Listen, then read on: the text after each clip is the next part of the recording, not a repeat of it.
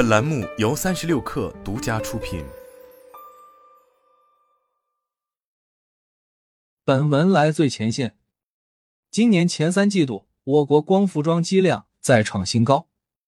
能源局公布的数据显示，前三季度我国新增光伏装机量一点二九亿千瓦，同比增速高达百分之一百四十五。但下游市场快速的增长，并没能消化掉近两年光伏企业激增的产能。今年以来，光伏阶段性产能过剩成为行业热议的话题。近期光伏组件每瓦价格更是跌至一元以内，引发了市场的广泛担忧。与此同时，光伏下游分布式光伏开发环节也遇到了阻碍。电网消纳能力成了越来越多地方分布式光伏发展的卡脖子的问题。目前，全国多地已暂缓了分布式光伏项目的备案。在新的发展形势下，光伏的新场景、新模式、新市场该去哪里找？十一月二十三日，第十七届中国新能源国际博览会暨高峰论坛 Next 二零二三在陕西西安开幕。此次高峰论坛上，光伏行业的大咖们就光伏应用新场景及业态新模式展开了精彩对话。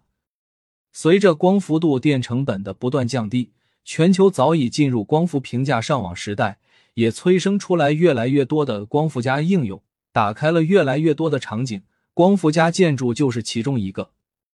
有专家测算，BIP 未来的市场规模高达千亿元。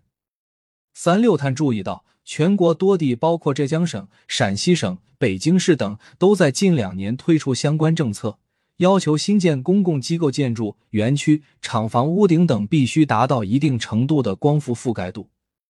不过，在光伏与建筑场景的实际结合中，目前仍有不少难题有待理顺。作为下游建筑商，中国电子系统工程第二建设有限公司联席执行总经理李涛在会议上表示。BIP 作为一种建材的产品标准和行业标准还尚未完善，这给当前 BIP 建筑的设计和施工带来了操作和安全性上的挑战。如果这一标准后续得到完善，光伏 BIP 有望打开更大的市场空间。在陆地资源有限的情况下，水面光伏作为光伏另一应用场景，也被认为是未来发展的主流方向之一。淡水水面光伏方面。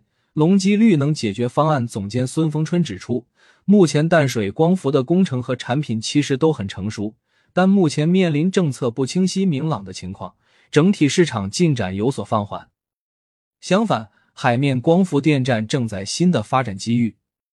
过去两年，国家正在大力推动近海光伏电站的开发，推出了一系列的优惠政策。海上光伏之所以迟迟未规模化发展。背后有着多方面的原因。孙峰春指出，对于组件厂商和设计施工单位来说，近海光伏场景都存在着巨大的挑战。这背后有气候原因，可能有高湿高热，有海浪和海风的影响。孙逢春表示，海上光伏可以分为三类：第一类正在投运的滩涂式电站；第二部分水深六到八米的近海光伏电站；第三部分是水更深的漂浮式电站。目前市场上普遍认为，第三类漂浮式电站应对的挑战会更加艰巨。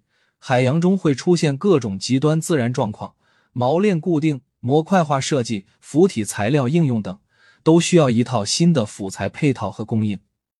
隆基对于不同的电站，在产品上防腐能力、载荷能力以及电气安全性上都做了专用的设计，且技术的成熟性已经也在不断应用验证当中。孙峰春表示，正泰新能源总裁金建波表示，海面光伏电站从开发前端的手续认证到产品和后面的运维也不一样，因此开发商从前期产品选型到防潮防腐蚀设计，再到运维都要有所不同。另外，水面光伏还涉及到生态保护的问题，这些都需要开发商给予特别的关注。海面光伏特殊的开发要求也带来更高的成本。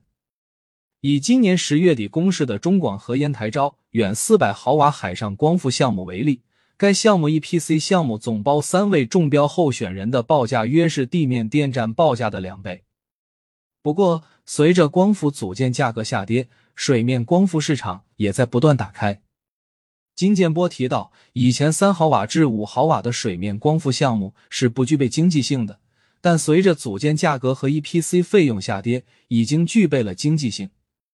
据业内人士透露，目前围绕漂浮式海上光伏的开发还处在验证阶段，明年会小规模建设冰网型海洋漂浮光伏电站。此外，沙漠、戈壁、荒漠，简称沙戈荒，一直是光伏应用的核心场景。比亚迪创始人王传福就曾表示，中国沙漠面积的百分之一铺满太阳能光伏板，中国的电全够了。在此背景下，提高了沙戈荒电站全生命周期的发电能力，也将助力进一步打开市场。孙峰春提到。光伏企业应该对产品进行升级迭代，以适应新场景的发展。针对沙戈荒场景，隆基专门推出了防尘的专业组件，同时在系统兼容端也在考虑新的产品能否与未来的技术相融合。他表示，海外沙戈荒场景的光伏电站目前几乎标配清洗机器人和平单轴支架，未来国内电站也可能出现这一趋势。